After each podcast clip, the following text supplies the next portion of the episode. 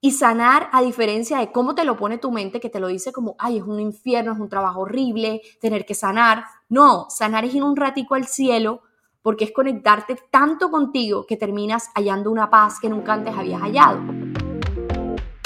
Autoestima para tu vida. Cada palabra dicha aquí te llevará a verte a ti y a tu vida desde una perspectiva increíble.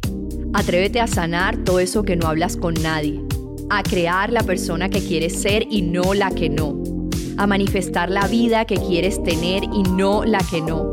Yo soy María José Álvarez Betín y junto a mí te vas a atrever a amarte a ti misma y así poder amar mejor al otro.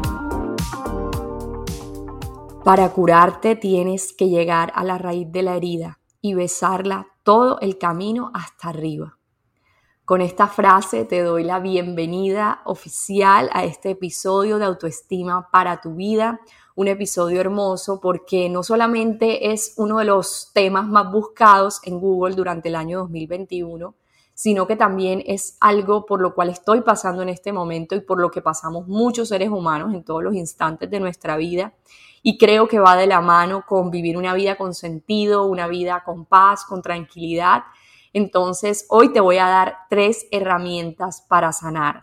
Son herramientas que entrando en comunión con este tema me surgieron y creo que son las indispensables para este proceso tan bonito que es sanar. Sanar no es algo feo, sanar es algo bonito. Yo personalmente toda mi vida he estado sanando, pero digamos que últimamente me he enfocado puntualmente en ello.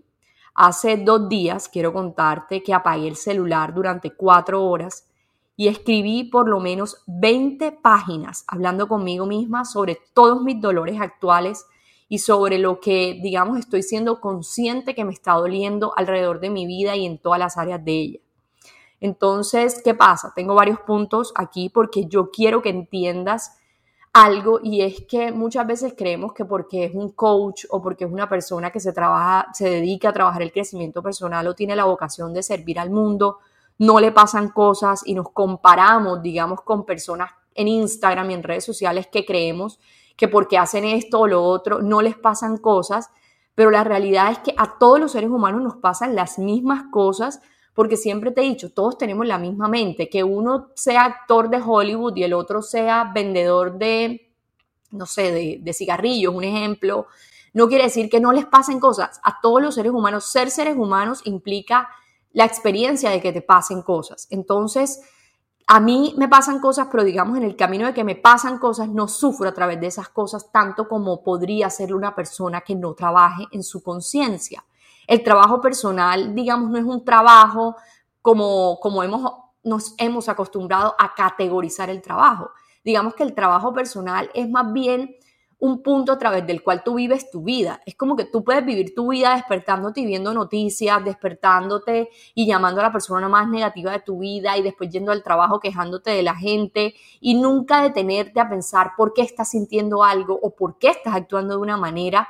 Digamos que esa es una manera de, vivir la vida, pero cuando vives una vida llena de enfoque en tu trabajo personal, sabes que las noticias no te hacen bien, que despertarte escuchando radio miseria no es, no es lo más chévere sabes que si llamas a la persona más negativa del mundo vas a empezar con el pie derecho el día o el, izquierdo, no sé cómo es que es el cuento.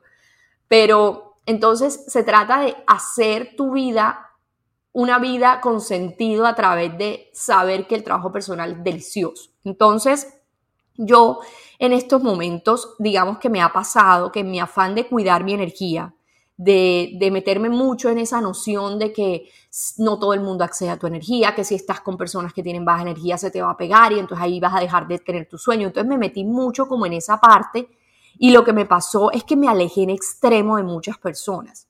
Me alejé en extremo del mundo, de mi familia, entré a rechazar, digamos, puntualmente hablando de mi familia, entré en un rechazo hacia ellos y, y hacia muchas personas porque cuanto más trabajo personal yo he hecho, yo he encontrado más mi éxito. Yo me sentí una mujer más exitosa, siento que he logrado muchas cosas a nivel financiero, a nivel de mi relación de pareja, a nivel de mi conciencia.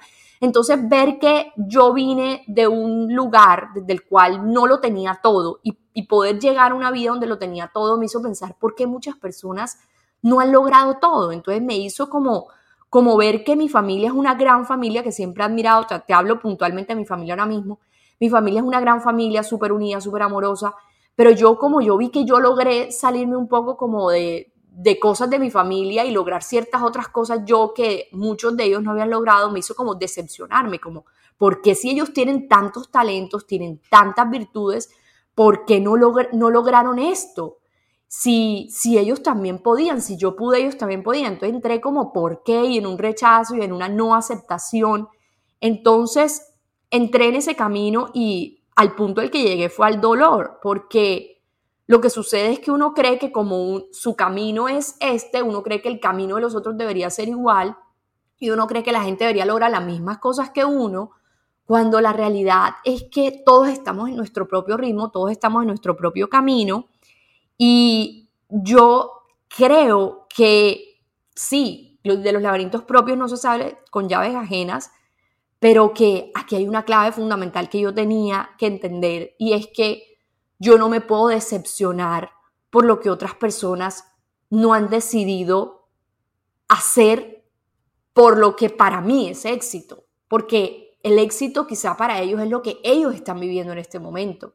El éxito y la felicidad para ellos quizás es eso, o quizá no son felices, o quizás sí, o quizá no, y eso aplica para toda la gente que me rodea en la vida, pero en el camino de yo alejarme por cuidar mi energía, entre comillas, de mi familia, de amigos, de personas que me querían conocer, de seguidores, por ejemplo, me hizo entrar en dolor, porque me hizo creer que otros tenían que seguir lo mismo que yo estaba sintiendo. Entonces todo eso se me acumuló y ahora que estoy en un punto en mi vida de mucha sanación, de mucha como conciencia, eh, entendí esto que me estaba pasando y encontré algo muy lindo que se llama aceptación yo creo que parte de sanar es aceptar a mí y al otro como son. Entonces, si yo estoy rechazando la forma como es mi familia, yo lo que estoy haciendo es haciendo más grande esa bola de nieve de, digamos, de dolor en mi corazón, de por qué, de, cuestionamientos, por qué mi familia, por qué mis amigos, por qué no hicieron esto, por qué lo otro, por qué, por qué, por qué. Cuando, gracias a que estoy en este lugar, es que puedo darme cuenta de que estoy en un, tengo un papel fundamental y una vocación importante en este universo por lo que estoy haciendo por las demás personas. Entonces, he estado en ese primer punto sanando este aspecto de haber rechazado como personas por, entre comillas, cuidar mi energía, porque finalmente no la estaba cuidando, estaba, digámosle, intoxicando conmigo misma. Lo segundo que me está pasando y que, y que he estado sanando es cosas en mi relación de pareja. Yo le pregunto a muchas de mis alumnas siempre, dime una relación que sueñes tener y todas me dicen la tuya con Simón.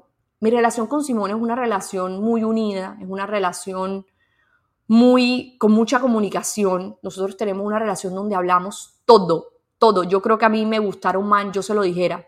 No sé si es a mí, pero nosotros dos hablamos todo.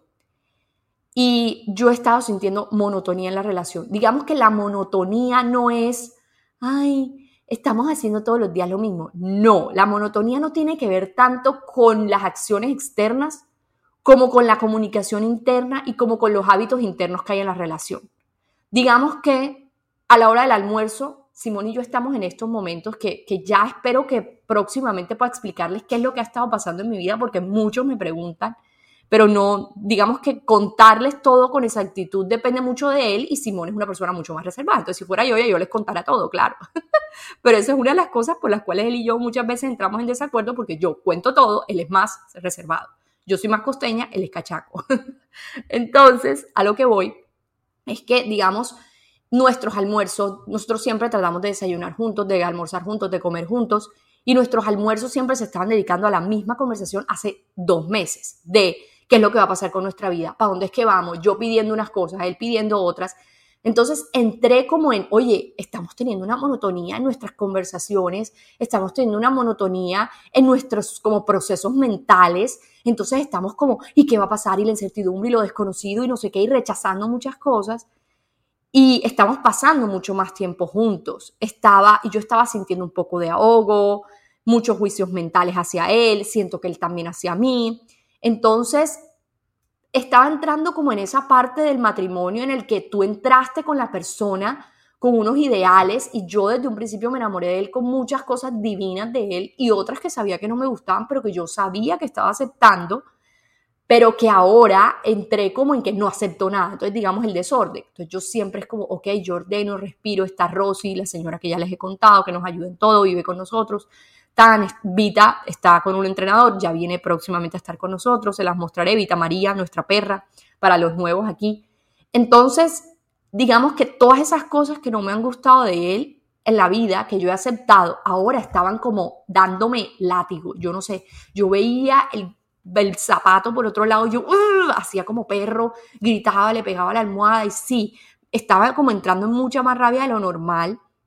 Entonces llegó un punto donde le dije, no, mira, tenemos que hablar esto porque me estoy sintiendo de esta manera y se lo hablé de una forma como muy madura, como muy, siento que esto no era lo que yo pensaba que era el matrimonio, tengo miedo de querer separarme porque yo soy una persona que, que yo estoy acostumbrada a que todo lo termino, termino una, una amistad si, si ya estoy aburrida, termino, termino, termino y no soy como que como que dar más de mí, sino siempre lo más fácil en cuanto a hacer crecer una relación. Entonces yo tenía un poco como de susto con eso y le dije, mire, tengo eso, tengo lo otro. Y Simón es un hombre pues más grande que yo que se dedicó a hablar conmigo, a entenderme. Él no es como, sí, te odio, no sé qué, no, no, no, él, él, fue, él es comprensivo, él es consciente, nos comunicamos, por más de que muchas veces sin querer queriendo nos giramos los unos, el uno al otro porque decimos palabras que pronto no están bien, pero toca porque hay que desahogarse, digamos que hay que, hay que tener esa comunicación. Entonces, luego de tener esta conversación, como que hice este proceso de sentarme, escribir las 20 páginas y escribiendo todo esto que estaba sintiendo, nuevamente encontré aceptación y acuerdos de mejora junto a él y, de, pronto también como valorar ciertas cosas que tenemos, entrar en una gratitud por cosas que, no había pensado como en la buena comunicación que tenemos, como en muchas veces eh, la, parte de mejorar el sexo. El sexo no muchas veces, digamos que los hombres siempre tienen el pipí parado, así de sencillo. Los hombres siempre pueden, eh, se les para y ya, son como entes, o sea, la mente de ellos y el pipí como que por separado. Pero nosotras para venirnos necesitamos la mente muchas veces, o sea, sí, podemos fluir, como que sí, la vaina acá, la sensación, pero necesitamos mucho más la mente y, digamos que, que nos excitemos no es constante, no es como ellos. Entonces, obviamente lo uno como que afecta al otro en la relación. Entonces, sentarnos a hablar es también sentarnos a valorar cosas y entender que, bueno, muchas veces yo no quiero hacer el amor, yo, María José, muchas veces no quiero, pero lo hago y lo disfruto y otras él me entiende y es no, y si quieres tú masturbarte, mastúrbate, cosa que en mi relación no es que pase mucho, porque pues creo que tenemos como una frecuencia sexual cómoda para ambos, pero digamos que este proceso de aceptar me lleva también a ver otras cosas buenas, a ver que no muchas cosas son malas, sino que hay más buenas que malas. Eso con respecto a mi relación. Y lo último es que me, yo, yo me pregunté muchas veces cuánto, me pregunto en estos momentos, cuánto tiempo no añoré tener una vida llena de cambios rápidos y viajes. Digamos que cuando yo estaba en la universidad, yo vivía en Bogotá, en Colombia, y mi mamá me decía cuando entramos al, cuando me iba como para Bogotá, yo vivía en Cincelejo, me decía, May, yo te voy a comprar un apartamento porque son cinco años de carrera y pues mejor comprártelo. Y mi mente era como, mami, no, no me lo vas a comprar porque yo decía, yo no me imagino yo cinco años en la misma casa. ¡Ay, qué aburrimiento! Para mí el tema de vivir en un espacio igual todo el tiempo era como lo peor. Entonces siempre al año ya yo me quería cambiar de apartamento. Todo el tiempo yo me iba cambiando de apartamento.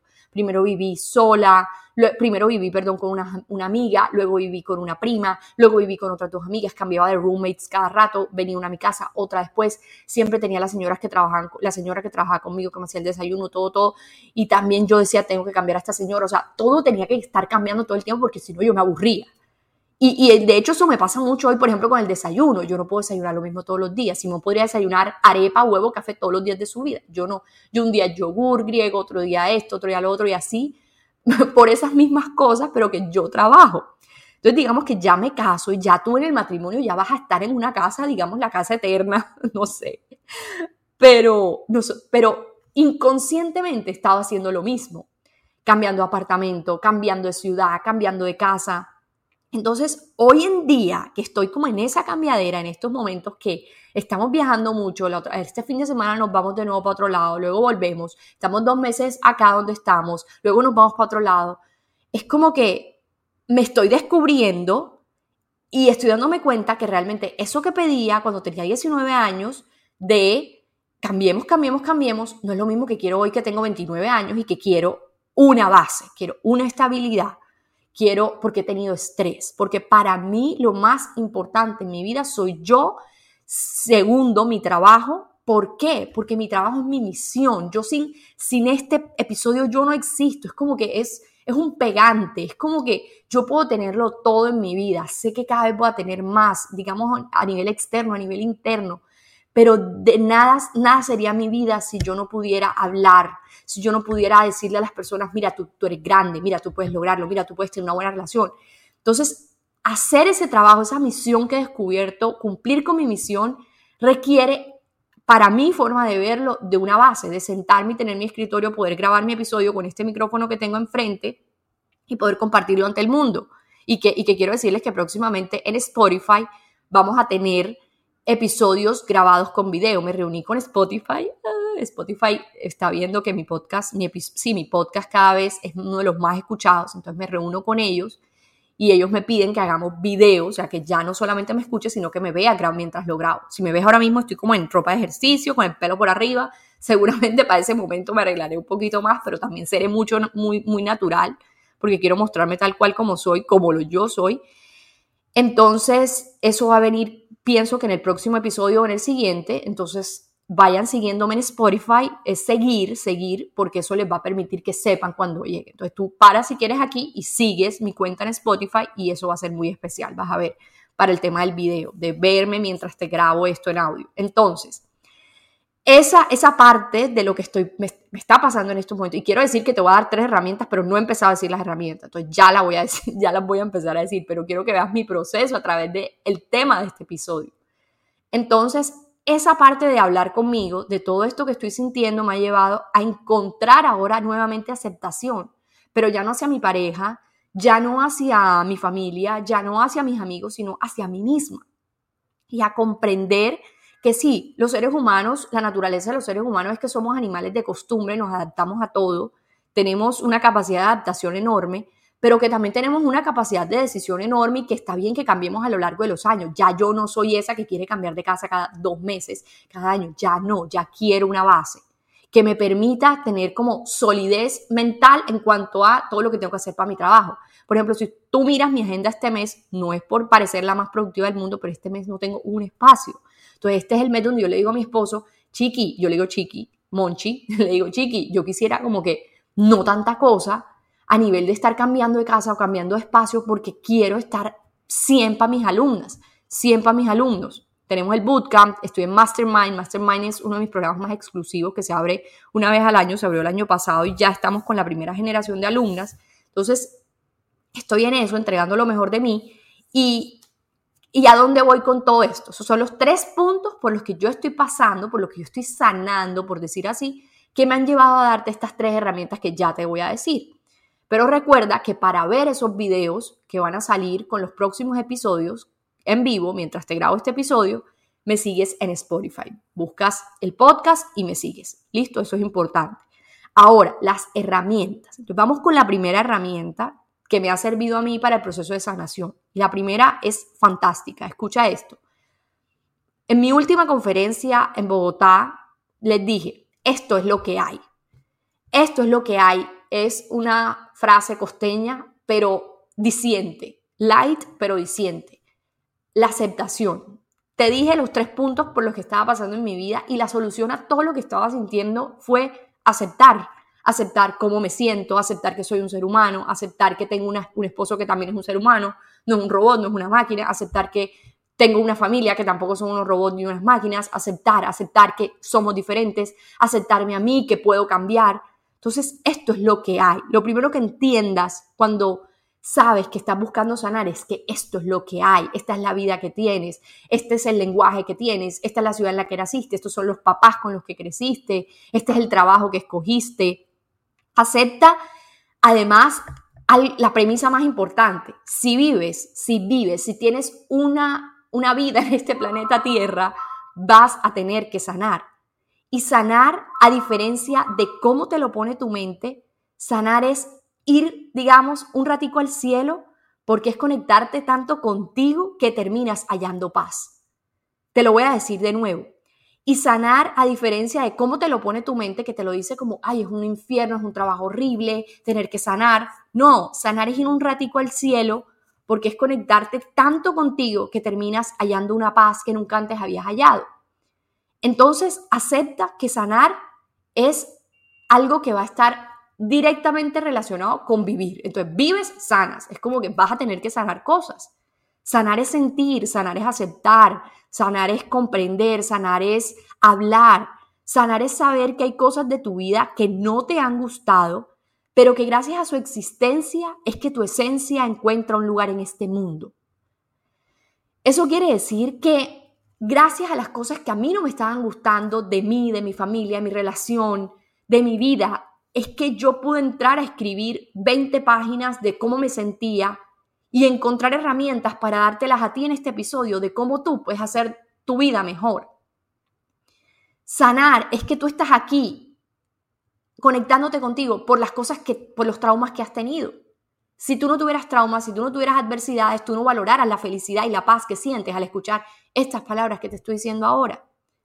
Entonces, vivir situaciones que no te gustan en tus relaciones, en tus finanzas, en tu salud, es lo que te lleva a querer sanarlas y entrar en ese espacio de ojo, trabajo personal que te hace auténtica.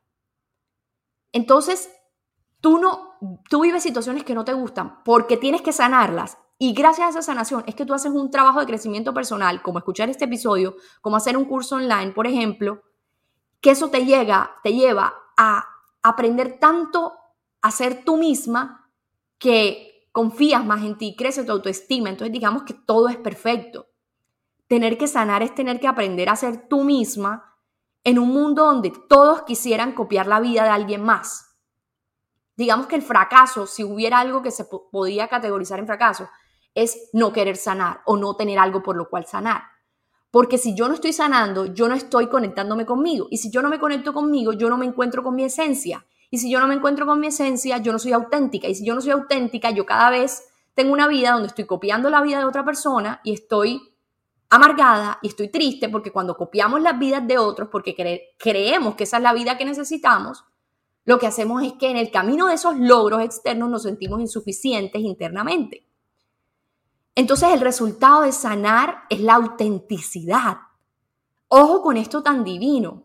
Cuando yo más triste estaba hace dos días, que estaba triste, me senté con el apagué el celular porque es que uno coge el celular y es como que una vaina ya, no sé, como que un hábito tan, tan establecido que uno lo coge solo y empieza a moverse solo por todas las aplicaciones. Entonces, entrar a escribir esas 20 páginas me llevó a verme a mí misma y digamos que no, estaba solo yo escribiendo, estaba mi mente viéndome escribiendo. Entonces mi mente empieza como, wow, podemos sentarnos a escribir, nos gusta escribir, nos hace bien escribir, nos hace bien escribir cómo nos sentimos, wow, tu relación no es tan mala, wow, tu familia no es tan mala, wow, tu vida no ha sido tan mala, wow, lo has tenido todo en verdad, tan, tan, tan, mil cosas. Entonces esa comunión contigo y poder ver y poder permitir que tu mente te vea haciendo esas cosas de escuchar este episodio. Es decir, tu mente ahora mismo que tú estás escuchando este episodio está como, wow, qué orgullosa me siento de ti. Estás escuchando un episodio donde te estás elevando, donde vas a ir con todo el trabajo, donde vas a ir con toda esa fiesta, donde vas a ir con toda esa reunión social.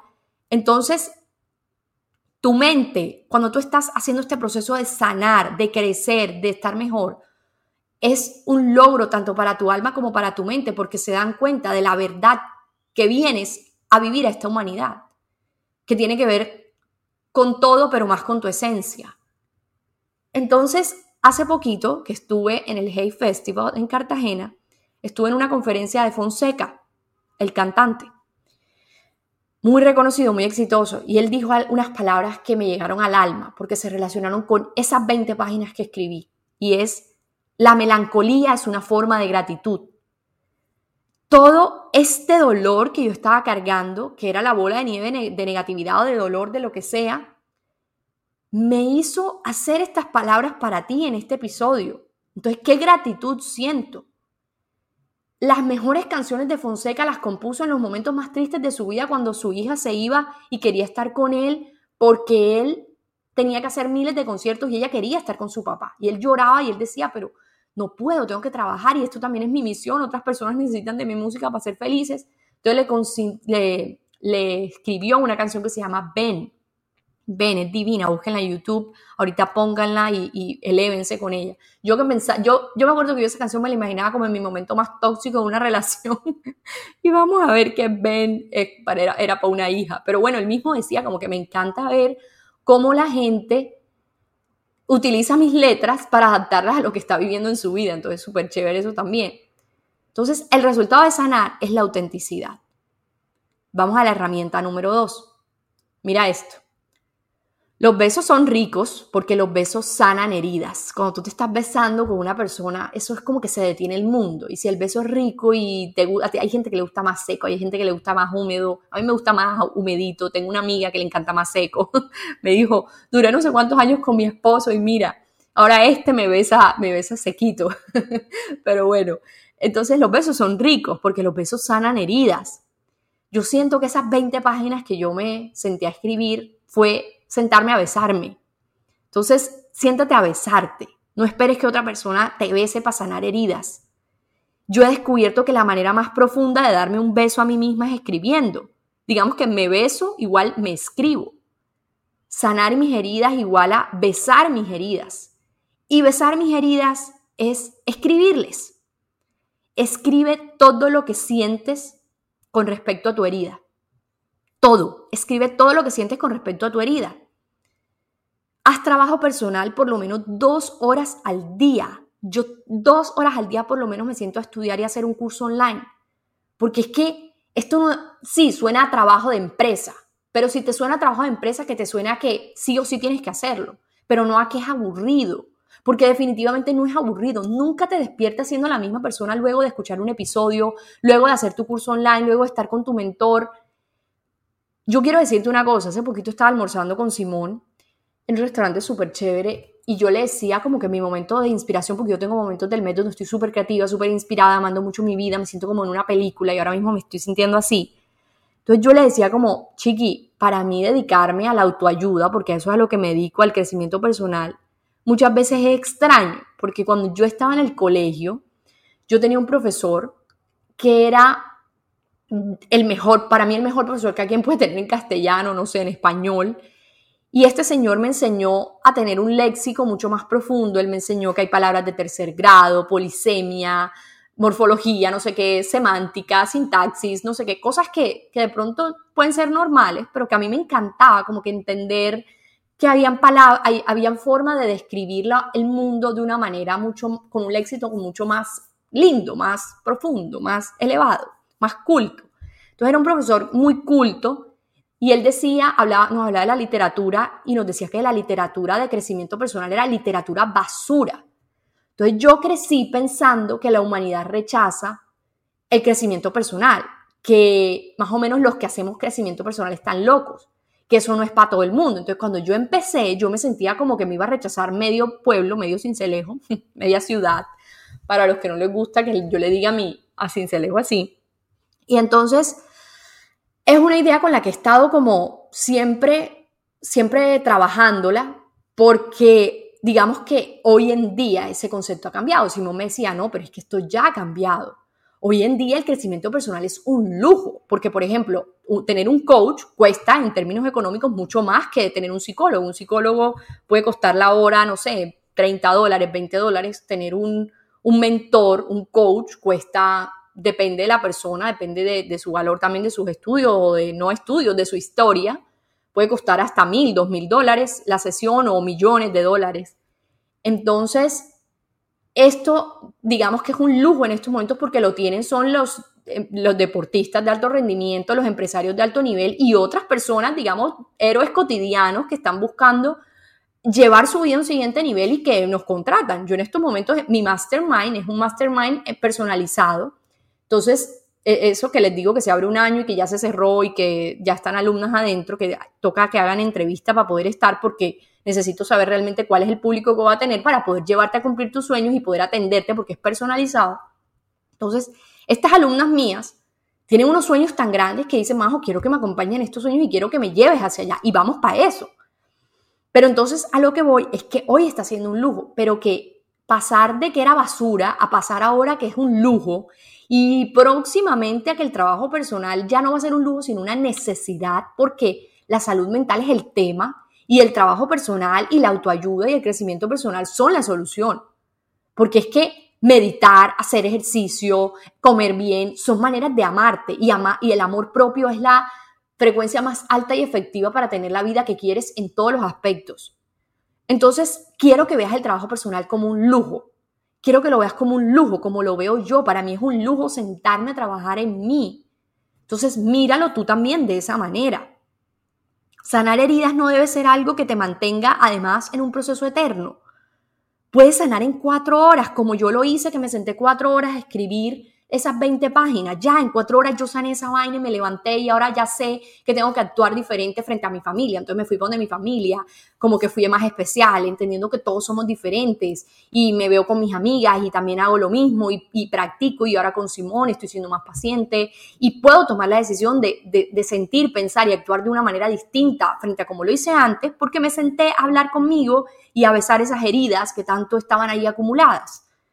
Entonces, digamos que el trabajo personal, esas dos horas diarias no son para sanar traumas, sino para bañarte la mente, para bañarte el alma, así como te cepillas los días. Yo el día que no hago trabajo personal, el día que no hago mi curso online que le estoy haciendo a mi mentor, el día que no hago nada de eso, yo me siento sucia, como si no me hubiese cepillado los dientes, como si no me hubiese hecho ejercicio, porque eso es bañarse la mente.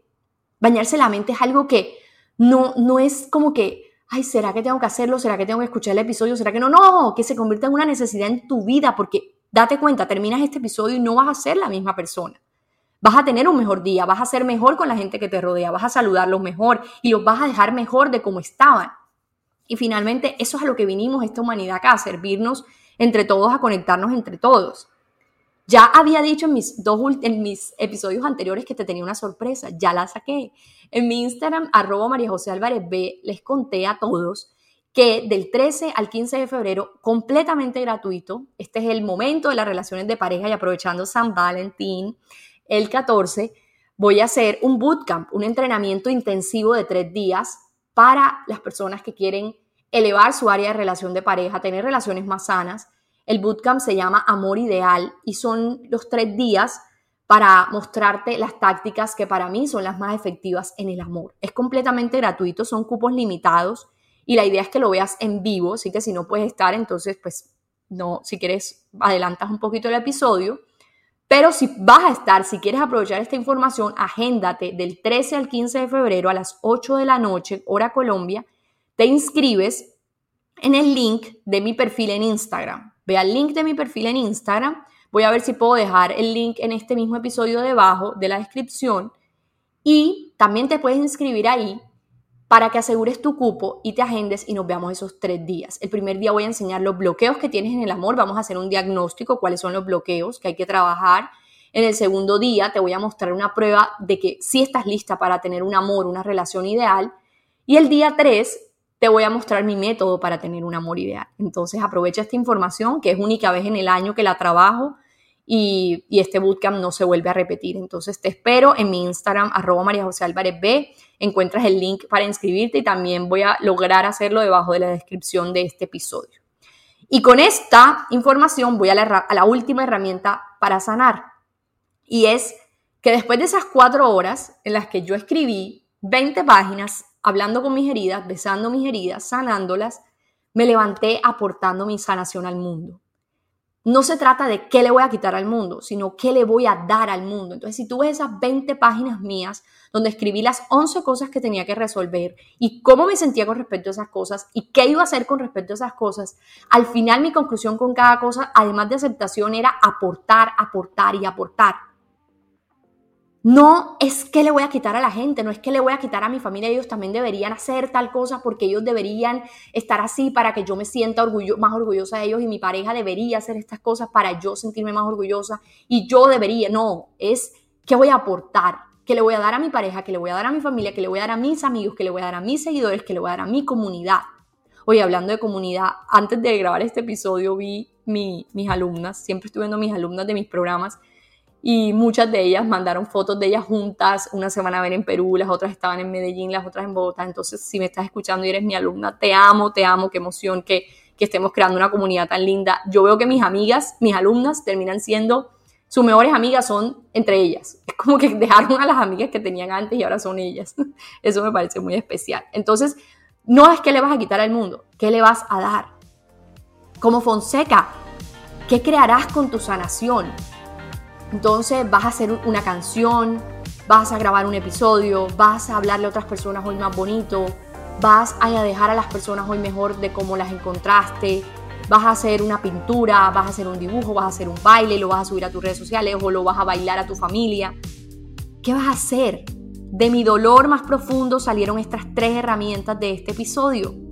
Entonces, ¿qué va a salir de tus dolores más profundos? Porque esto es lo que hay. Esto es lo que hay. La vida es un camino de sanación. Vas a estar sanando todo el tiempo, vas a estar disfrutando todo el tiempo de esa sanación. Entonces, ¿qué vas a hacer con esto? ¿Cómo te vas a levantar de aquí para ello? ¿Qué crearás con tu sanación? ¿Qué entregarás al mundo? ¿Qué aportarás? Te mando todo mi amor, te mando un gran abrazo. Ve a mi Instagram, arroba María José Álvarez B, inscríbete en el bootcamp, ahí nos vamos a ver. Quiero que sepas que la mejor forma de ayudar este podcast, me lo dijo Spotify también en esa reunión que tuvimos, es calificándolo, compartiendo este episodio con las personas que les sirva. Este es un podcast completamente gratis, si ves, no he aceptado publicidad, no le meto publicidad para nada, porque quiero que todo sea lineal, nuestras conversaciones.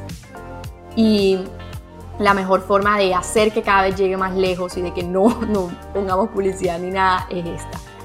Compartamos esto con personas que queramos que se sientan hoy mejor. Esa puede ser una manera de aportar al mundo y nos vemos en el bootcamp, nos vemos próximamente en un siguiente episodio. No quiero que se acabe este, pero bueno, ya me tengo que ir, tengo que hacer cosas para ti. Te mando un gran abrazo y todo mi amor.